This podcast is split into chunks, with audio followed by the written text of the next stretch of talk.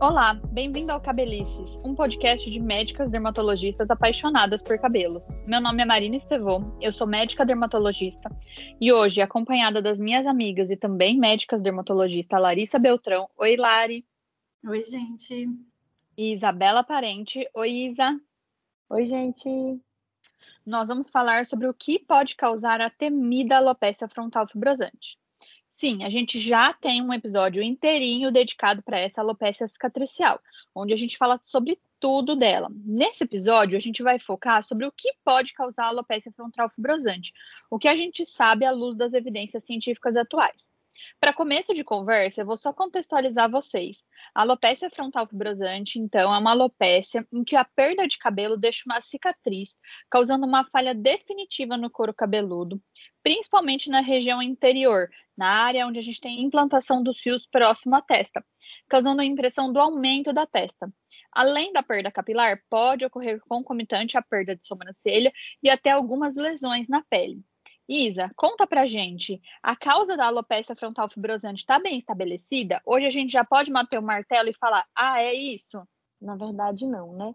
A alopecia frontal fibrosante é uma doença que ela foi descrita muito recentemente escrita aí no ano de 1994, então todo mundo que faz esse podcast aqui já era nascido. E a gente tem aí quase 30 anos de conhecimento sobre ela, mas quando a gente fala em doença, 30 anos é muito pouco. O investimento nos estudos né, sobre as causas e até melhores tratamentos vão avançando a cada dia. Então, cada dia a gente tem mais informação, mas a gente ainda não tem uma causa específica, uma causa certeira que a gente diga. O doente tem alopecia frontal fibrosante, a causa foi isso. A gente não tem essa resposta. É, exatamente. O que temos de informação atual é baseado nas evidências atuais, né? Que são obtidas na grande maioria dos casos, estudando esses pacientes que já têm a doença, através de biópsias, de testes cutâneos e interrogatórios, para saber como era o histórico de saúde, quais eram os produtos que esses pacientes usavam ou usam, para a gente tentar encontrar correlações mas não necessariamente uma causa direta de causa e efeito, né? Uma correlação direta de causa e efeito. Lari, uma coisa que já chama atenção para a gente é que quando a gente vê esses estudos, a maioria das pessoas acometidas são mulheres. Tem alguma questão hormonal envolvida? É, a maioria dos acometidos são mulheres mesmo, e uma coisa que chama atenção também é que são mulheres pós-menopausa. Depois vem também mulheres antes da menopausa, né, com idade mais jovem, e mais raramente homem. Então, isso pode fazer a gente pensar que possa ter uma relação. O primeiro relato de um homem que tinha alopecia frontal fibrosante é de 2002, enquanto a gente viu que a doença foi descoberta lá na década de 90, né? Para você ter uma ideia de como é mais raro em homens do que em mulheres. Geralmente, a média da idade que aparece, né, que as pessoas, que as mulheres têm o diagnóstico é entre 56 e 63 anos, né? E é um paciente mais novo que já foi relatado tendo alopecia frontal fibrosante é de 15 anos de idade. Isso faz a gente pensar que pode ter hormônio associado ao desenvolvimento da doença, né? Essa relação de menopausa, diferente de homem e de mulher. E alguns estudos sugerem que os andrógenos podem estar envolvidos. Andrógenos são aqueles hormônios que têm mais um lado masculino, né? Que costumam ser mais altos nos homens do que nas mulheres visto que também existe relato, né, estudos mostrando que uma opção de tratamento para alopecia frontal fibrosante seria os inibidores da 5-alfa-redutase, como a finasterida, por exemplo, né? Tem relatos também de que é, essa ideia ou ideia que são siglas né, para hormônios também do lado mais androgênico, também podem possam participar desse processo e estarem reduzidos nas idades pós-menopausa, né? Além disso, a gente vê que a redução do estrógeno, dos hormônios mais tróficos femininos, né, eles reduzem depois da menopausa, poderia também influenciar com maior tendência à formação dessa doença. E o que a gente sabe com mais certeza é que a doença afeta principalmente mulheres pós-menopausa. É, os fios de regiões que não são andrógeno dependentes, né, como por exemplo na sobrancelha, também são atingidos e não tem um aumento da prevalência do uso dessa terapia de reposição hormonal que a mulher pode fazer depois da menopausa não aumenta a prevalência. Mas a menopausa precoce pode sim aumentar o risco de desenvolver alopecia frontal fibrosante. Então a gente ainda é um pouco incerto, né? A gente não sabe se realmente a causa se predispõe, mas que existe uma associação de presença de, de diferenças de hormônios e a presença da doença. Isso a gente conseguiu ver nos estudos. E nos homens, Lari, então é mais raro, mas ela pode acontecer, então também alopecia frontal fibrosante. Pode sim, no caso dos homens, né, geralmente o desenvolvimento é mais precoce, por volta dos 47 anos. Em alguns casos, a gente pode também ver que são subdiagnosticados, porque é mais comum homens ter alopecia androgenética, que às vezes acomete a região das entradas e acaba não percebendo a perda dessa linha de implantação na frente do cabelo, como se a testa estivesse aumentando, que é o característico né, da frontal fibrosante, e aí, para acontecer as duas coisas, às vezes o diagnóstico não é feito, né? É, então existe realmente uma proposta de que há fatores hormonais envolvidos, mas no momento a gente não consegue determiná-los com exatidão e nem quais hormônios. Uma outra coisa que é importante lembrar é que, na grande maioria dos casos, a avaliação laboratorial, os exames de sangue hormonais estão dentro do normal para a maioria dos pacientes. Né? Então, isso também fica mais difícil de a gente correlacionar exatamente qual ali seria o hormônio que estaria predispondo a esse desenvolvimento da doença.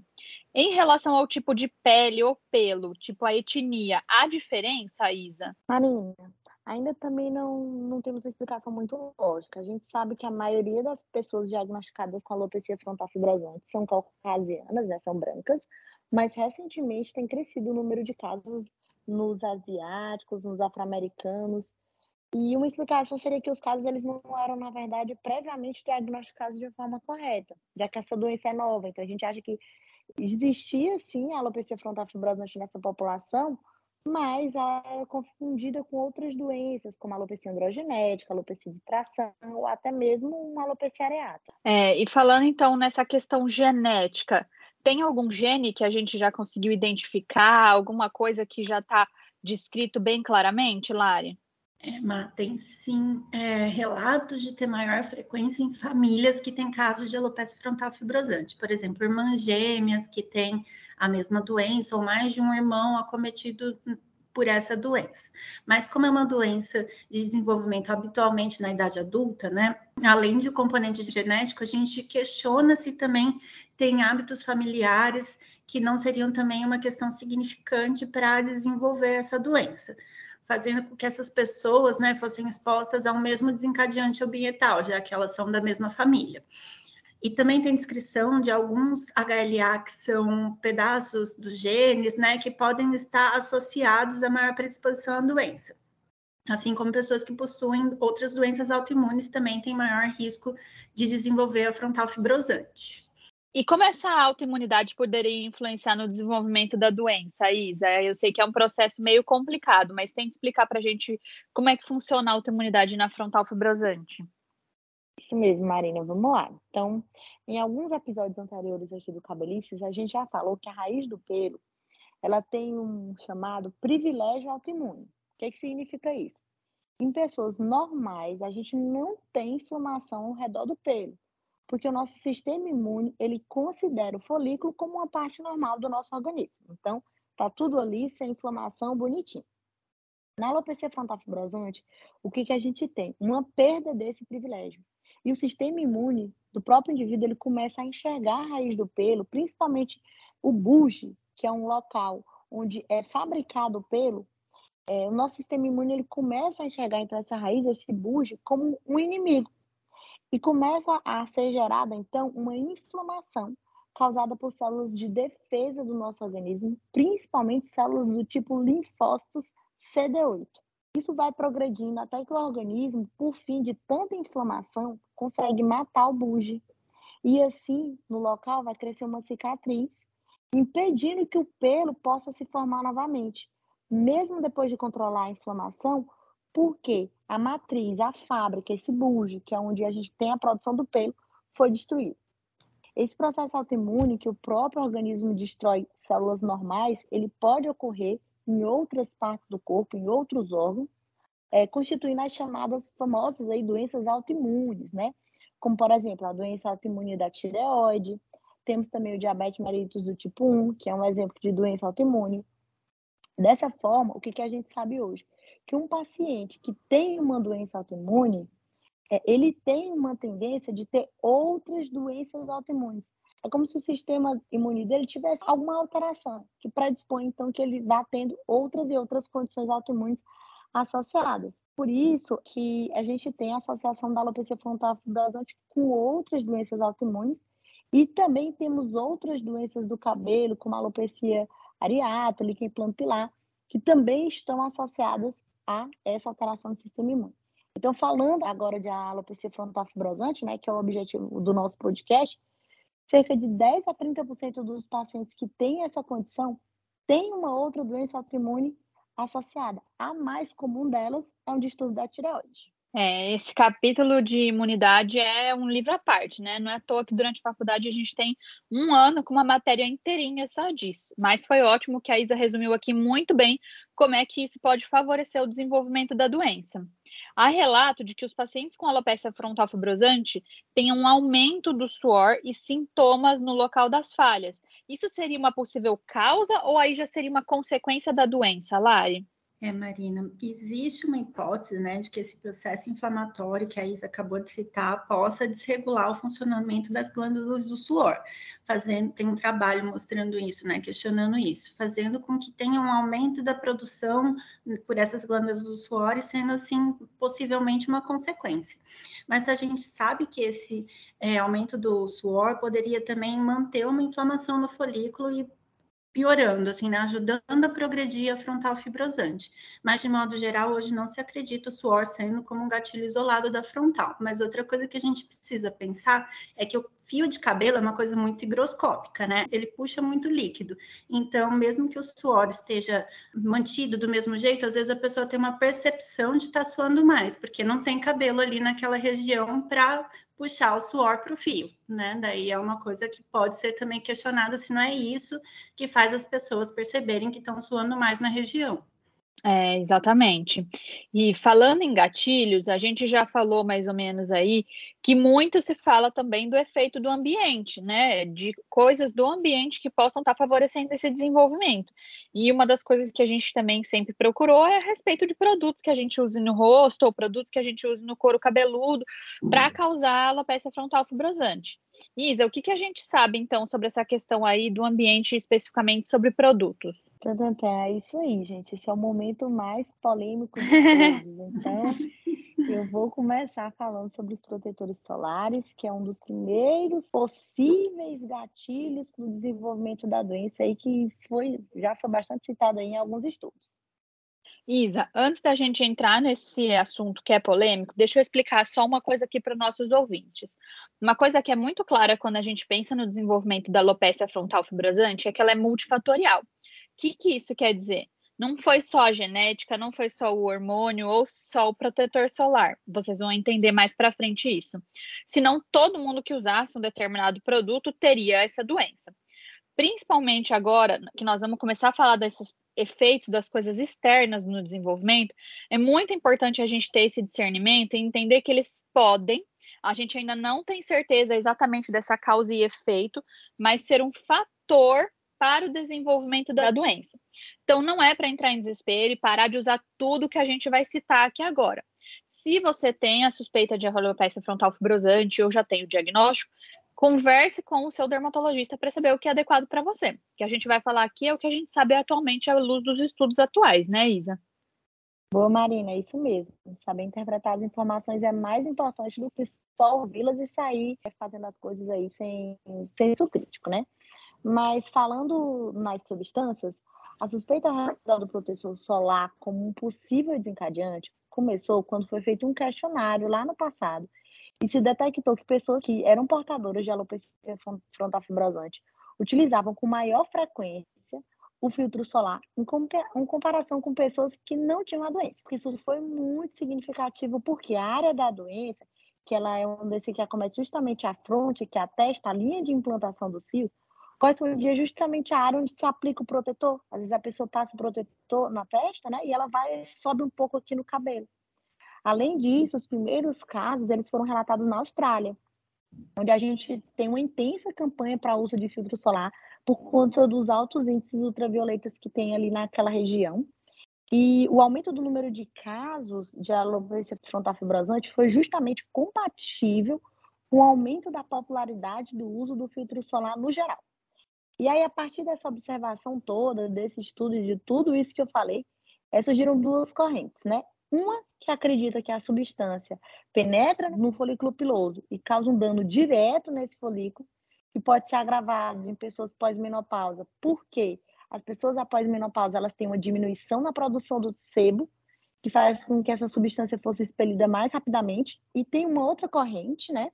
Então, essa é uma corrente, tem uma outra corrente que acredita que ela esteja relacionada, na verdade, a uma alergia direta provocada no folículo pela substância. Várias substâncias protetores, como por exemplo o dióxido de titânio, foram e estão sendo investigadas através de questionários, de biópsias de pele, mas até agora, pessoal, a gente não tem nenhuma relação causal conclusiva. Alguns fatores que falam contra essa associação do protetor com alopecia frontal fibrosante é que Existem pessoas que têm alopecia frontal fibrosante que não usam filtro solar e que não tem correlação de, do surgimento de alopecias em outras partes do corpo que também a gente usa filtro solar. Então, a gente tem pelo no braço, na perna, protetor solar é, é usado nessa região e a gente não tem o desenvolvimento de um quadro semelhante, certo? Também, o que, que a gente começou a perceber? Que nem outros produtos que têm substâncias químicas, como tinturas, shampoos, foram associados como causadores. Então, hoje, a gente não pode afirmar que o protetor solar ou qualquer outra substância específica seja um gatilho causador da doença. Cada caso tem que ser conduzido individualmente junto com seu dermatologista. É, exatamente, né, Isa? E essas pesquisas hoje se estendem para outras substâncias presentes em cosméticos no geral, ainda sem uma evidência objetiva de causa e efeito. Até porque deve-se considerar também o cabelo é muito importante para nossa autoestima, para nossa identificação. E muitas vezes a gente pode ver que essa associação da pessoa utilizar mais protetor solar ou utilizar mais creme veio depois do diagnóstico da doença, como uma, um mecanismo da pessoa se cuidar mais, aumentar ali os cuidados pessoais, né? Bom, falando então um pouquinho nessa questão alérgica que foi citada, Lari, o que, que a gente tem à luz da evidência científica atual sobre isso? É, alguns estudos têm mostrado que o paciente com frontal fibrosante, eles podem ter uma maior frequência de positividade em algumas substâncias no teste de contato que a gente faz, que também pode ser chamado de PET teste. Esse exame é quando a gente coloca várias substâncias, né, numa concentração pré-determinada em contato com a pele por mais ou menos 48 horas, para avaliar se esse paciente tem alergia a essa substância. As substâncias atualmente mais investigadas são fragrâncias, benzosalicinato, cobalto, níquel, dicromato de potássio, mas até agora a gente não conseguiu encontrar nenhuma relação causal. E esses testes alérgicos de contato para o próprio dióxido de titânio e outras substâncias orgânicas dos protetores solares não têm tido positividade nesses pacientes com alopecia frontal fibrosante. Certo. Um outro possível gatilho descrito são os procedimentos capilares, Isa, ou cirúrgicos. Eles também podem ser um desencadeante? Então, Ma, é, existem alguns relatos de caso, tá? Casos individuais, que depois de um transplante de cabelo feito para tratamento de uma alopecia androgenética, ou seja, de uma calvície, o paciente ele desenvolveu uma outra doença autoimune, como o líquido plano pilar ou a própria alopecia frontal fibrosante. E aí a gente começa a tentar justificar por que, que isso poderia é, acontecer, e uma das possíveis explicações seria o chamado fenômeno de Kebner, que ele é um, uma alteração cutânea que é induzida pelo trauma cirúrgico, ou até mesmo um ataque autoimune ao folículo devido a antígenos liberados durante o procedimento, ou mesmo após a cirurgia. Mas a verdade é que a gente não tem nenhuma comprovação 100% é, definida de que exista qualquer risco de desenvolvimento dessas alopecias depois de um procedimento cirúrgico, depois de um transplante. Né? Apenas relatos de caso que nos motivam a estudar, da mesma forma que a gente também estuda a realização de transplante também para essa população. Então, é tudo, tudo questão de estudo mesmo. Pode causar, ou a gente pode até fazer o transplante beneficiar esses pacientes de repente. Tá tudo aí ainda para ser descoberto, né? E uma coisa que eu me questiono também é se esses relatos a pessoa já não tinha líquido plano pilar e já não é. tinha alopecia frontal fibrosante, só não tinha diagnóstico porque era um quadro muito inicial e foi feito o transplante numa área que acaba tendo alopecia frontal fibrosante e acabou percebendo depois, né? Exatamente, Lari. Com certeza. É muito interessante que a, quando a gente começa a fazer a pesquisa sobre esse assunto, a gente vai vendo que existem vários relatos de casos, de coisas que as pessoas tentam correlacionar e que podem estar associadas como uma relação causal ou não, podem ser simplesmente uma coincidência, né? Por exemplo, já foi visto que existe uma frequência maior do uso de contraceptivo oral nas pacientes que têm alopecia frontal fibrosante do que nas pessoas que não têm. E que as pessoas que não fumam costumam ter mais alopecia frontal fibrosante ou têm alopécias frontais fibrosantes com uma evolução pior do que aquelas pessoas que são fumantes. Controversas, né? Mas pode ser só uma, uma associação aleatória ali. A gente vai tentando buscar para ver se de, em algum momento a gente consegue encontrar a causa, né? É exatamente isso. Assim como a gente também já viu relato de estudo de relação entre exposição ocupacional a compostos, né, como os alquilofenólicos em mulheres que também têm frontal fibrosante, e em relação à alimentação também foi relatado maior consumo de trigo e milho nos pacientes com alopecia frontal fibrosante, todos ainda sem conclusão de causa muitas coisas assim, né? Se você quiser achar associação entre frequências de coisas, você pode tentar correlacionar uma coisa nada a ver com outra nada a ver. Isso não significa que uma causou a outra, né? É, gente, esse assunto é super complexo e a nossa resposta final é: a gente ainda não tem uma causa objetiva e definida para a questão da alopecia frontal fibrosante. Então, muito cuidado quando vocês forem interpretar todas as informações aqui desse nosso podcast. A gente contou para vocês quais são as principais suspeitas, as linhas de pesquisas, né, sobre os possíveis agentes causadores, mas até o momento nenhuma com evidência causal contundente, uma coisa que a gente possa te dar certeza. Isso sim faz.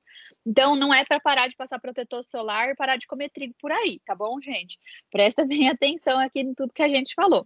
Tomara que nos próximos anos a gente tenha aí cada vez mais informações dos possíveis gatilhos e que isso com certeza reflita principalmente em melhores opções terapêuticas para os nossos pacientes, né? É isso aí, Marina. Esse tema é um tema bem relevante, né? Uma doença nova e que realmente tem sido muito estudada, felizmente infelizmente, né, os dermatologistas aí do mundo inteiro buscando uma causa, porque realmente a gente hoje faz o quê? Um tratamento baseado no diagnóstico da doença. O ideal seria se a gente descobrisse a causa para tentar fazer de repente uma prevenção.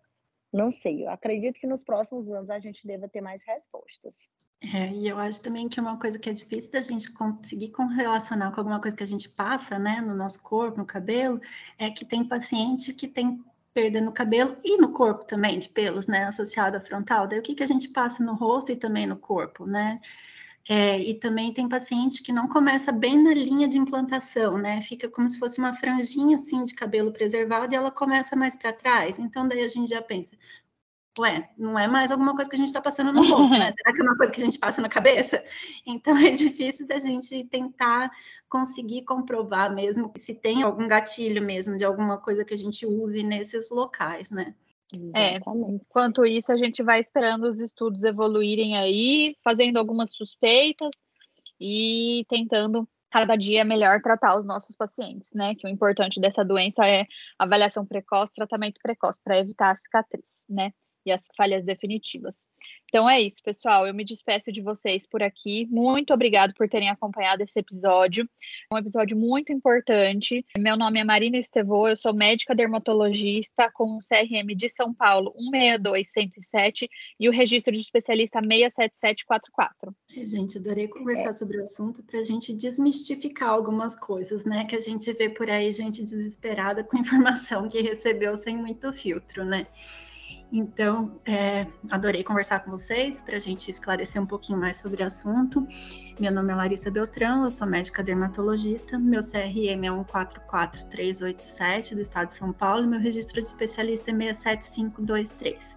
Se vocês quiserem me seguir e me mandar dúvidas lá no Instagram, é Larissa Beltrão Dermatologista. É isso aí, pessoal. Também amei conversar com vocês sobre esse tema. É, sem dúvida um tema muito relevante que a gente vai ter mais novidades aí, espero que no futuro próximo. Eu sou Isabela Parente, meu CRM de São Paulo é 159056, meu RQ é o 69090, meu Instagram é profissional, né? O arroba Isabela Parente Demato. E não esqueçam também de seguir a gente no arroba Cabelicescast, é o nosso Instagram do nosso podcast, onde a gente está sempre lembrando vocês aí dos temas da nossa semana, respondendo algumas dúvidas e nos comunicando melhor também por essa rede social. Um grande beijo e até a próxima. Tchau, tchau, pessoal. Até mais. Tchau, gente.